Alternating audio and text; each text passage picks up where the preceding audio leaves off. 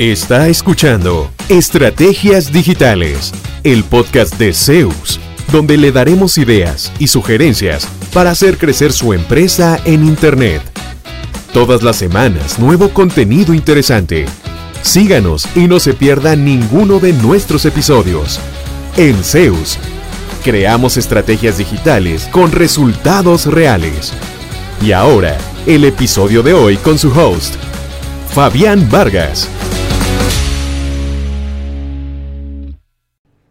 Bienvenidos a un nuevo episodio del podcast Estrategias Digitales. Hoy vamos a estar conversando de ciberseguridad, de cómo, cómo evitar que me roben datos, de que alguien acceda a los archivos de mi computadora, de que me secuestren mis documentos y que me vean un problema de ese tipo, ¿verdad? Que realmente es bastante común y muchas veces uno es el que les da todo, todo el acceso al atacante. Hoy estamos con Flori González, Floribet, para que dirija esta conversación. ¿Qué tal, Flori? Hola, ¿qué tal Fabián? ¿Cómo estás? Es un gusto estar hoy de nuevo aquí. Muchísimas gracias por la invitación para participar de este podcast. Y es que como estabas diciendo, todos los días estamos en riesgo de terminar siendo víctimas de delitos cibernéticos como estafas financieras a través de páginas ficticias de bancos. Yo he visto eso, es increíble las famosas scam o estafas románticas por correo electrónico, redes sociales o incluso páginas de citas, ¿verdad? Donde personas inescrupulosas roban a otras personas aprovechándose de su buena voluntad y confianza. Y como vos decías también, el robo de datos o de información que es sensible, que tiene que ver con mi negocio y que por supuesto yo no voy a querer que personas terceros ahí con malas intenciones los tengan eh, a mano. Y es que como bien dice el programa Sociedad de la Información y el Conocimiento de la UCR en sus informes, el otro día lo estuve leyendo, y hubo una frase que me marcó muchísimo y que decía, para ser víctima basta con estar conectado a Internet. Yo hice un dato por ahí que una máquina sin antivirus, nueva, reciente, usted la conecta a Internet y en media hora ya ya es propensa a algún tipo de malware, de virus, de, que se instale algo que le muestre publicidad. Es muy importante protegerse, sí, definitivo. Y aquí es donde yo quisiera preguntarte, Fabi, por eso es que me interesa tanto que conversemos este tema. Para uno como dueño de negocio o como profesional independiente, por ejemplo, ¿cuáles son algunos tips básicos, por decirlo así, porque tampoco es que uno va a convertirse en profesional de la ciberseguridad de un momento a otro, pero cosas básicas que uno puede hacer para proteger la información de su empresa y también sus comunicaciones personales. De hecho, con toda eh, franqueza, yo tampoco soy experto en ciberseguridad, lo hablamos el otro día cuando escogimos este tema. Sin embargo, el enfoque que usted me proponía era bien interesante porque eh, no queremos entrar en la parte técnica detrás de un ciberataque, que firewall y que todo esto, sino cosas que le llegan a uno día a día. Un correo electrónico con un link y usted dice, ¿qué será esto? Tengo que actualizar la clave del Banco de Galicia. y usted no tiene, es que ahí es donde yo digo, falta malicia. Banco de Suiza, que en Costa Rica ni hay, y en muchos países, digamos, ni hay. Le dice, tiene que actualizar su clave. Y uno, ¿qué será? voy a entrar a actualizarlo. Esas eran como las primeras sí. Eh, tipos de estafa que habían. Una que estaba dando vueltas por ahí, por los siglos de los siglos, es la de el príncipe nigeriano que dejó 40 millones de dólares y que usted nada más tiene que dar 5 mil dólares para que el abogado empiece a trabajar.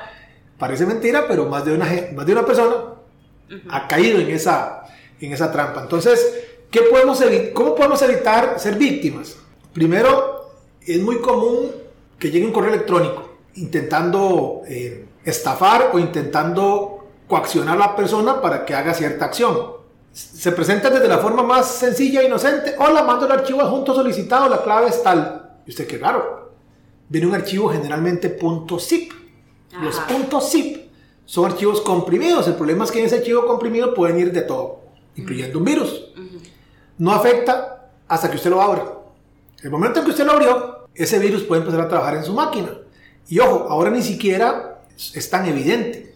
Vamos, a veces nada más está el virus ahí instalado y lo que hacen es que permite al atacante en algún momento convertir su máquina en un bot que empieza a enviar correos y correos y correos a miles y miles de personas. Entonces tiene 500, 1000, 2000 máquinas infectadas que usted las ve y no tienen nada, pero por detrás están mandando cientos de correos electrónicos con ofertas de Viagra y de Cialis y un montón de cosas. Entonces, esa es una. Si le llega un correo que usted dice, ¿quién será este fulano? ¿Y por qué me habrá mandado ese documento con la clave y todo? es pura curiosidad. No vaya de una vez a intentar abrirlo es un virus, ignórelo. Otros que están haciendo recientemente, a muchos clientes nosotros les gestionamos su dominio y su hosting. Entonces les, escribe alguien que dice, tiene 24 horas para pagar, si no va a perder su dominio en este link, pague 40 dólares. El problema número uno es que primero no tienen que pagar ni siquiera esos 40 dólares, o 20 o los que sean. Eso es uno. A veces por dicha me consultan, entonces yo les digo, no, eso está con nosotros, y no ese mensaje. Ha pasado que algunas personas van, hacen el pago, y aparte de los 40 dólares, dejan los datos. Dejan los datos de la tarjeta. Y esa gente no va a decir, ay, mire, qué pecado. Me dio los datos, no, no le gastemos la plata que tiene. No, ellos van a tratar de sacar toda la plata que eh, puedan de esa tarjeta haciendo compras en tiendas en línea. Eh, con esos datos van donde algún compinche que tengan en, en, su país de origen, generalmente ni siquiera son nacionales y les dice, tengo este número de tarjeta, denme efectivo y hago el cargo. O sea, ya con esos datos no se comportan de forma responsable como cualquier dueño de negocio convencional haría, ¿verdad? Entonces, no solo es el pago, sino que pueden seguir rebajándome dinero de la tarjeta.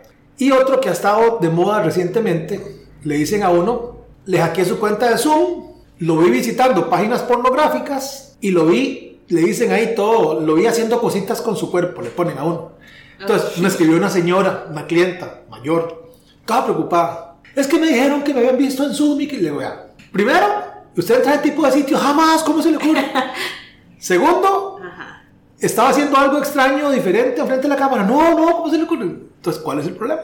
Le dicen a usted que si no paga en 24 horas, van a agarrar las imágenes que agarraron de la cámara mientras usted estaba conectado por Zoom para enseñársela a todos sus contactos porque también le robamos su dirección es mentira. Entonces a veces lo que falta es un poquito de malicia. Y ni siquiera hay que responder, simplemente ignorar. Bueno, ya sé que no me conecté a Zoom, ya sé que no estaba a sitios eh, riesgosos, ya sé que no estaba haciendo nada extraño al frente de la cámara. Di, ¿por qué esta persona me está diciendo esto? Simplemente ignorar. Si es que llega al inbox, generalmente llegan a spam. Algo que también pasa eh, con los correos electrónicos, le piden a uno, ese es el famoso phishing, y ese es muy, muy común. Le dicen a uno, tiene que cambiar las claves de su cuenta de banco. Lo que hacen ahora es que, por ejemplo, entran al sitio web, digamos, de Zeus. Lo hackean. Entonces, en vez de poner fotos de mujeres desnudas, como hacían en aquel tiempo, para decirle a uno, le hackeamos su sitio, todo se ve normal, pero en una sección oculta hacen un clon de la página del banco tal. Ahora están volviéndose más sofisticados y compran nombres parecidos.com.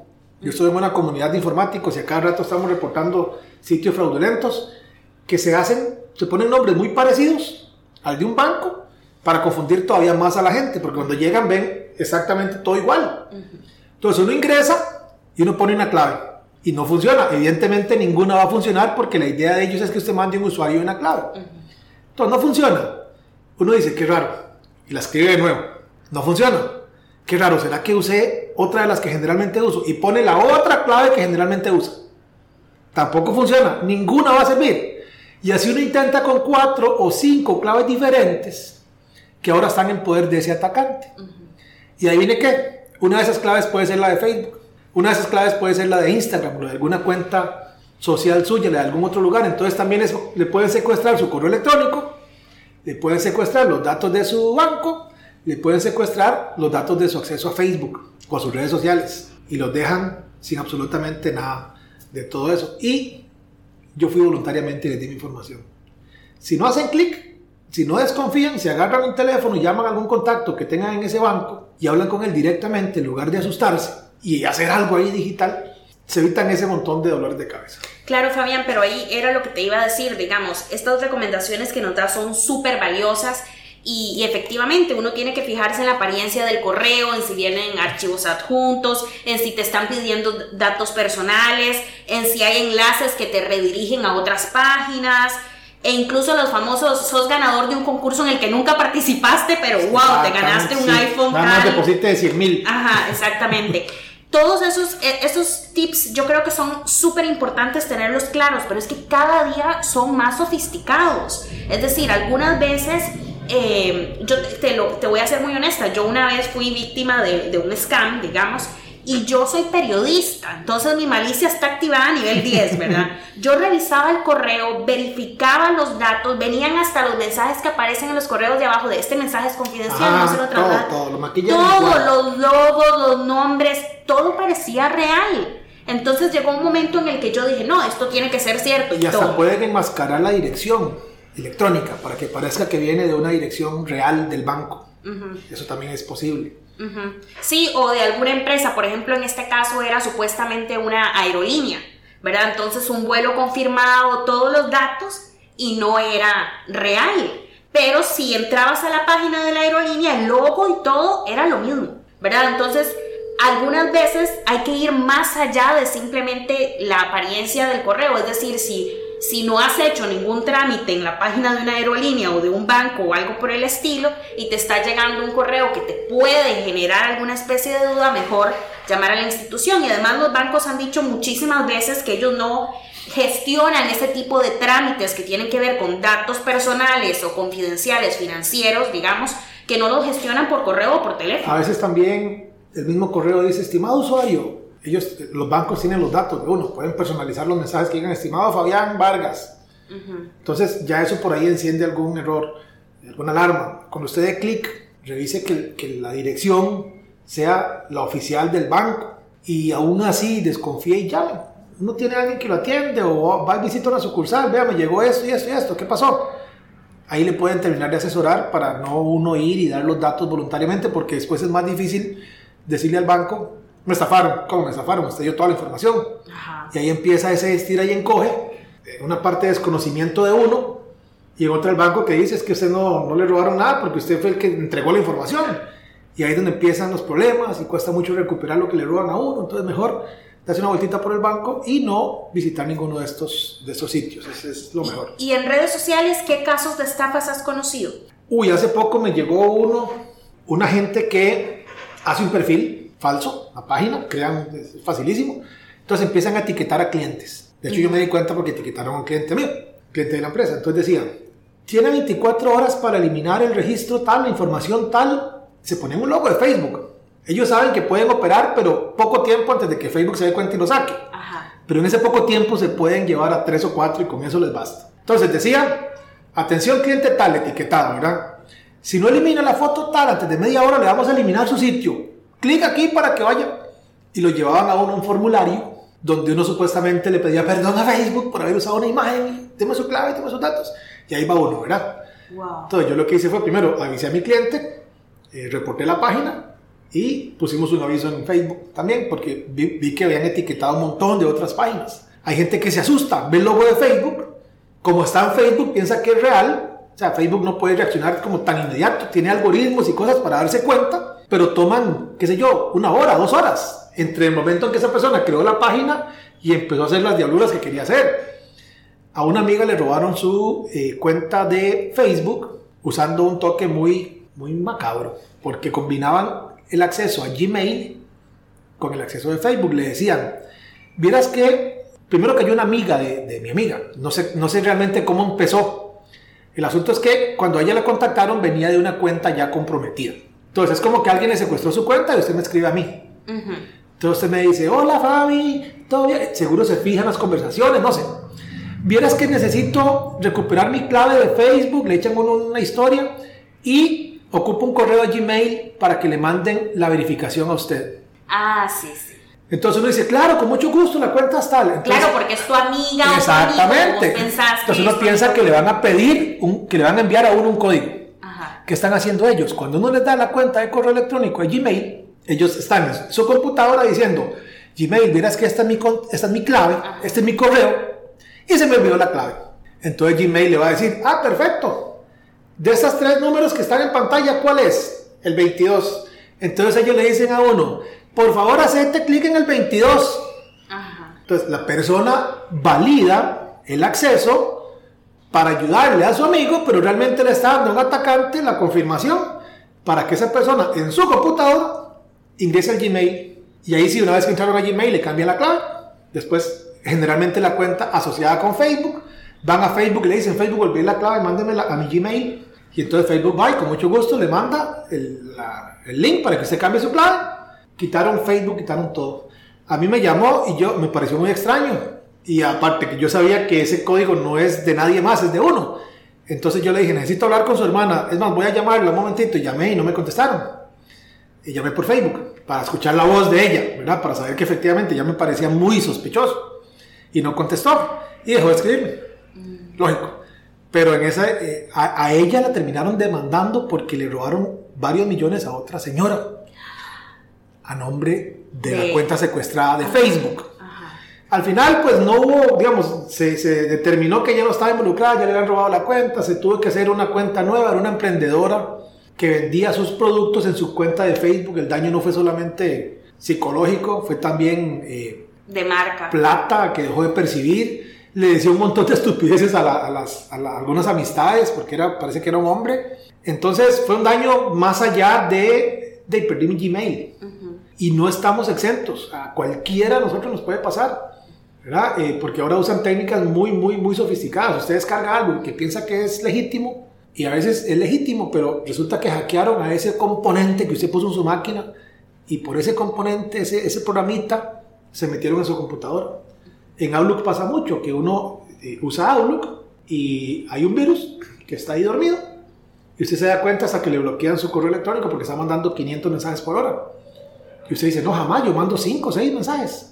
Bueno, aquí está el registro, vean, el log, el servidor, está mandando mensajes. Ha pasado con algunos clientes. No, esas direcciones, es la computadora, es un zombie, es un bot que está ahí dormido hasta que el atacante dice, ok, empiecen a mandar correos a todas estas direcciones. Y pueden terminar hasta perdiendo su cuenta de correo. Fabián, ¿y hay alguna medida que yo pueda tomar? Por ejemplo, el tema de un paso adicional de seguridad aparte de la clave, de hacer contraseñas que sean más difíciles de, de hackear, digamos, hay algo que uno pueda hacer, una que no necesariamente tiene conocimiento de esto, para proteger un poquito más sus comunicaciones. Hay herramientas que en la oficina utilizamos, hay una que se llama LastPass. Usted se aprende una única clave, súper difícil, que es la de acceso a su bóveda donde están todas las demás claves. Yo, por ejemplo, no sé mi clave de Facebook, no sé mi clave de correo, no sé mi clave de Twitter, yo no sé ninguna clave, porque antes usaba dos o tres variantes más o menos difíciles dependiendo de dónde fuera a ponerlo. Entonces yo decía, este sitio es sensible, voy a poner la clave complicada. Pero yo me sabía tres y ya. Eh, no es una buena práctica. y generalmente eso es lo que hacemos la mayoría. La misma clave en Twitter, en Facebook, en Instagram, o le ponemos un guion un menos, que tampoco es tan difícil de adivinar para un atacante. Entonces hay herramientas como LastPass o PassCamp, hay, hay varias, eh, inclusive las claves que me da son de 20 caracteres con símbolos. Mira cuando tengo que copiarlas, son súper complicadas, o sea, no, no, es imposible aprendérselas. Entonces, si pueden, usen una herramienta de estas. Se instala en el celular, se instala en una extensión en, el navegador para que él mismo le rellene las claves de los sitios. Los, los, clientes nuestros todos tienen claves de 20 o más caracteres súper complicadas y nadie se las sabe. Usted puede compartir una clave con un colaborador sin tener que mandársela por WhatsApp o mandársela por correo, sino que nada más le dice, bueno, Flori, le voy a dar acceso a la clave de Facebook, de Instagram y de Twitter, pero a través de la herramienta. Nunca la compartimos. Entonces, eso es una buena práctica. No usar la misma clave en todos los sitios, sino una herramienta y es gratis. Ya cuando se quiere más funcionalidades, pues sí hay una versión de pago, pero vale 24 dólares al año. ¿Cuánto vale que le roben a uno la clave, verdad? Eso por un lado, la herramienta para generar contraseñas seguras. Pero igual, si alguien me intercepta esa contraseña por la razón que sea, podría entrar igual que yo al Facebook, al Instagram. Ahí es donde hay algo que se llama autenticación de dos pasos, que es ya sea un mensaje de texto que se envíe a su celular o la que tenemos nosotros, una aplicación autenticadora como la de los bancos, que al a un sitio web le dice, perfecto, ya, ya sé que es usted, ya tiene la clave, deme un código y el código no es un mensaje de texto que se envía, sino que es eh, una aplicación que anda en el celular. Yo uso Google Authenticator, que es gratis, hay un montón. Entonces me da un, código de seis caracteres que si usted algún día se roba mi clave, igual no va a poder entrar porque ocuparía otro pedazo de información que es un código y un código que solo vive 20 segundos. Porque él lo genera y espera. Lo genera y espera. Como pasa con los bancos. Con los bancos. Entonces hay muchísima más eh, dificultad para que alguien, aún y conociendo mi clave, que la pueda robar o la pueda adquirir o lo que sea, termine entrando. Y ojo, Facebook, Instagram, Twitter, todos los sistemas, correo electrónico, todos usan autenticación de dos pasos. Entonces, uno es el que no la activa. Y no es ni tan complicado. O sea, yo les diría que vale la pena hacer el esfuerzo de ver un tutorial, de aprender cómo usarla, a exponer toda una vida digital porque en el fondo es eso, digamos, perder el acceso a un Facebook que uno tiene usando 10, 12 años, con un montón de recuerdos, con un montón de contactos, eh, a un correo electrónico con información sensible, que uno se pasa contraseñas, que uno se pasa códigos, que uno se pasa, aunque no debería, pero eh, ahí, ahí trasiega información sensible y que alguien se la roba. Entonces vale la pena eh, hacer esto, es, es, es gratis, aplicarlo en Facebook, en Instagram es, es gratis y le ayuda a uno a evitar muchos dolores de cabeza. Ok, ahí me entró una duda. Por ejemplo, si hay profesionales independientes, empresarios, gente de negocios que como yo siempre usamos los mismos dos dispositivos, el mismo celular y la misma computadora. Yo tengo, voy a ser muy honesta, todas mis páginas y redes sociales ya abiertas en la compu porque me toma demasiado tiempo estar poniendo la contraseña todos los días. Entonces yo lo abro y mi compu me aplica todo, ¿verdad? Hasta las páginas se abren casi automáticamente y eso para mí me da muchísima habilidad en mi trabajo, que trabajo en comunicación. Pero, ¿qué pasa si se me pierde la compu o el celular? Yo lo he pensado. Si se me pierde la compu o el celular, cualquier persona que encuentre mi dispositivo va a tener acceso a todas mis redes sociales y toda mi información en ella. ¿Cómo puedo tal vez proteger un poquito eso? Ahorita hay equipos como este, computadora que tienen eh, autenticación también con huella digital. No es que sea inviolable, pero es un paso más de seguridad. Y hay programas que permiten encriptar la información que está en su máquina en caso de que usted pierda el acceso y convierta esa información en inservible. Acabo de ver la luz. Entonces, hay gratis y hay de pago. Otra que puede hacer, que lo hacemos aquí, es, hay aplicaciones tipo Dropbox, tipo uh pCloud, yo uso pCloud, que usted puede eh, tener una carpeta virtual donde ponga esa información sensible. En el caso de que pierda acceso al equipo, aparte no vas a perder los documentos. Simplemente entra al sitio web en cualquier navegador, cualquier computadora, y le dice, vea, desvincúleme esta portátil que yo no tengo acceso a ella, la que te hayan robado, la que hayas perdido, lo que sea. Entonces, todos los archivos que habían ahí desaparecen de esa máquina porque ya no está vinculada a su cuenta de Dropbox, de pCloud, de SpiderOak, hay un montón de sistemas. Esa es otra, ¿verdad? Aparte de que es una buena práctica también, ya no tiene nada que ver con estafas, pero usar un dispositivo de esos de respaldo en la nube en automático. Yo acabo de cambiar de máquina, por ejemplo, fue tan difícil como entrar, instalar el programa y activarlo, puff, tenía todas las carpetas y todos los archivos y toda la información en el nuevo equipo y ya está. ¿Cómo se llaman entonces? Aplicaciones para encriptar y... Aplicaciones, bueno, Dropbox es como almacenamiento en la nube. Vienen con 2 gigas gratis, creo, 5 gigas, no recuerdo, pero es una buena cantidad de información gratis y si no usted paga un monto ahí mensual.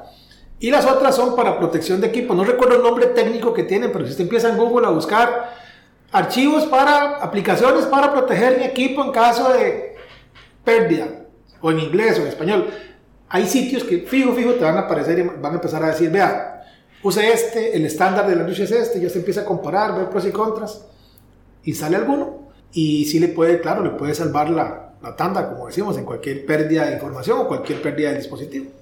Fabi, para ir terminando, quisiera preguntarte, eh, en el caso de las empresas y los profesionales que tenemos un sitio web, ¿verdad? ¿Cómo podemos garantizar la seguridad de nuestro sitio web y qué podemos hacer si, digamos, en el sitio directamente estoy siendo víctima de un ataque cibernético? Muy buena pregunta. Por ejemplo, sitios en WordPress, que nosotros trabajamos muchísimo con WordPress, es una herramienta de código abierto. Eso tiene sus pros y sus contras.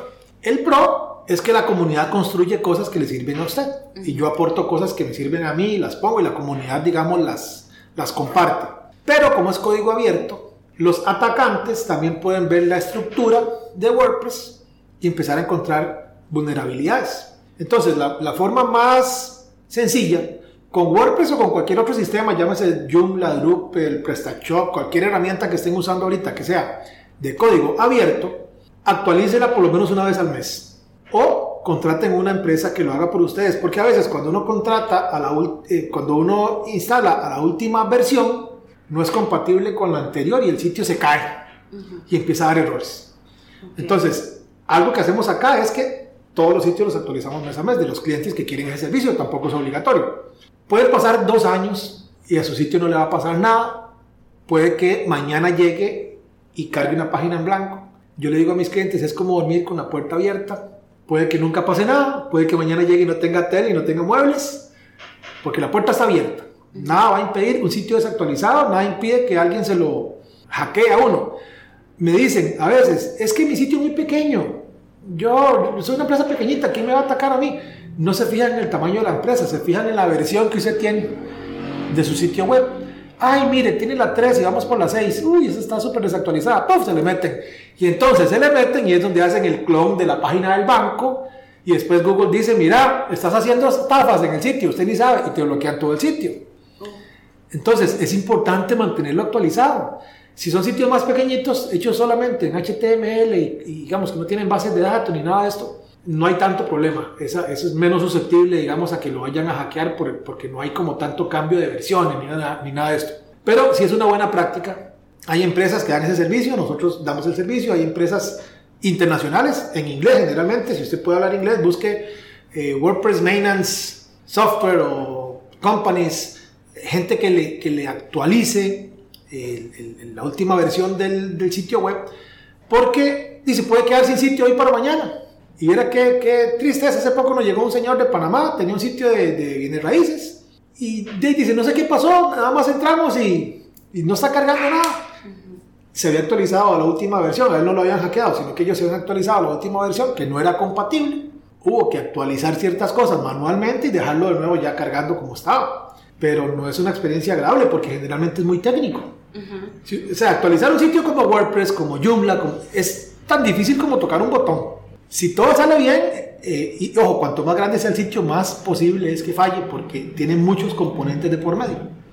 Entonces, si puede, contrate a alguien que lo haga si usted no es técnico. Un programador que sepa, tiene que ser una empresa, pero sí es importante que mantenga su sitio web actualizado mes a mes, porque así se evita problemas para que se convierta también en un, en un atacante, aunque no sea por culpa suya, sino porque se le metió a alguien, hizo una versión de un banco y empiezan a estafar gente a través de su sitio esto que estás diciendo me parece importantísimo, no solamente porque si te hackean el sitio van a dañar los negocios que pudiste haber hecho ese día o esos días que vas a tardar en resolverlo, sino porque hay una situación de reputación también, ¿verdad? Es decir, ya cuando mis clientes no sienten confianza de entrar a mi sitio web porque la vez pasada me pasó que entré al sitio y tal y tal y tal cosa, ya eso empieza a dañar mucho más allá que solamente las ventas que pude haber hecho si tuviera, por ejemplo, una tienda en línea o algo por el estilo. Tiene que ver con mi reputación en la vida real a también. A un cliente le pasó que ni siquiera se dio cuenta, él es una venta de servicio corporativo, entonces muy informal,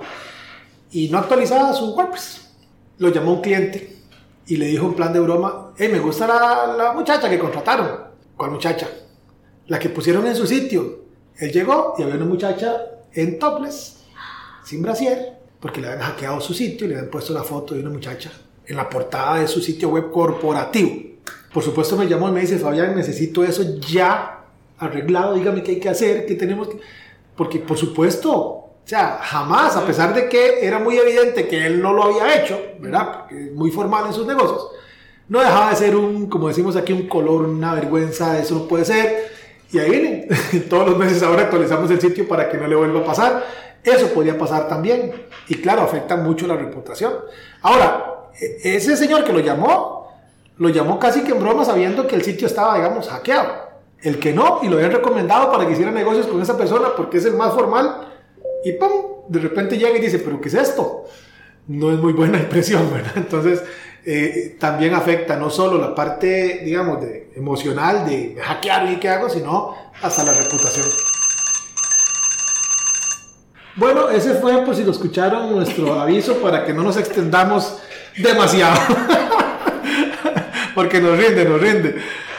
Absolutamente, Fabi. Yo lo que quiero para finalizar es agradecerte, ¿verdad? Es un call to action, es un llamado a la, de atención, por decirlo así, eh, para actuar, para proteger nuestras comunicaciones, para proteger nuestra marca a través del sitio web y para tener un poquito más la malicia indígena, como decimos aquí en Costa Rica, activada y sepamos que no todo lo que circula en Internet es cierto y hay muchas cosas que pueden poner en riesgo información sensible para nuestra marca y nuestra empresa. Yo en, el, en la descripción del episodio les voy a dejar el link a algunas de las herramientas que hablamos, al, al LastPass, al pCloud, al Dropbox, al Passcamp, para que los que no la conocen y quieran proteger un poco más sus contraseñas, eh, sus archivos, etcétera, puedan hacerlo a través de la descripción de este episodio. Perfecto, maravilloso. De hecho, voy a entrar apenas se publique entonces para volverlo a escuchar y para poder ingresar a esos a esas aplicaciones y a esas recomendaciones tuyas que siempre son muy bien valoradas. Muchísimas gracias a todos los que nos siguen, nos escuchan. Comparta este episodio con alguien que se crea que le pueda funcionar. Y recuerde que en Zeus creamos estrategias digitales con resultados reales. ¿Cuánto provecho saca de su presencia en línea? ¿Logra nuevos negocios por Internet frecuentemente? Si la respuesta es no, conversemos.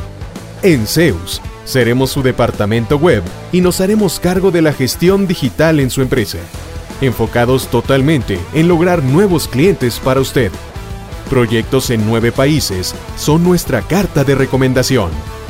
En Zeus, creamos estrategias digitales con resultados reales. Sus nuevos clientes ya lo están esperando. Visítenos en zeusweb.com.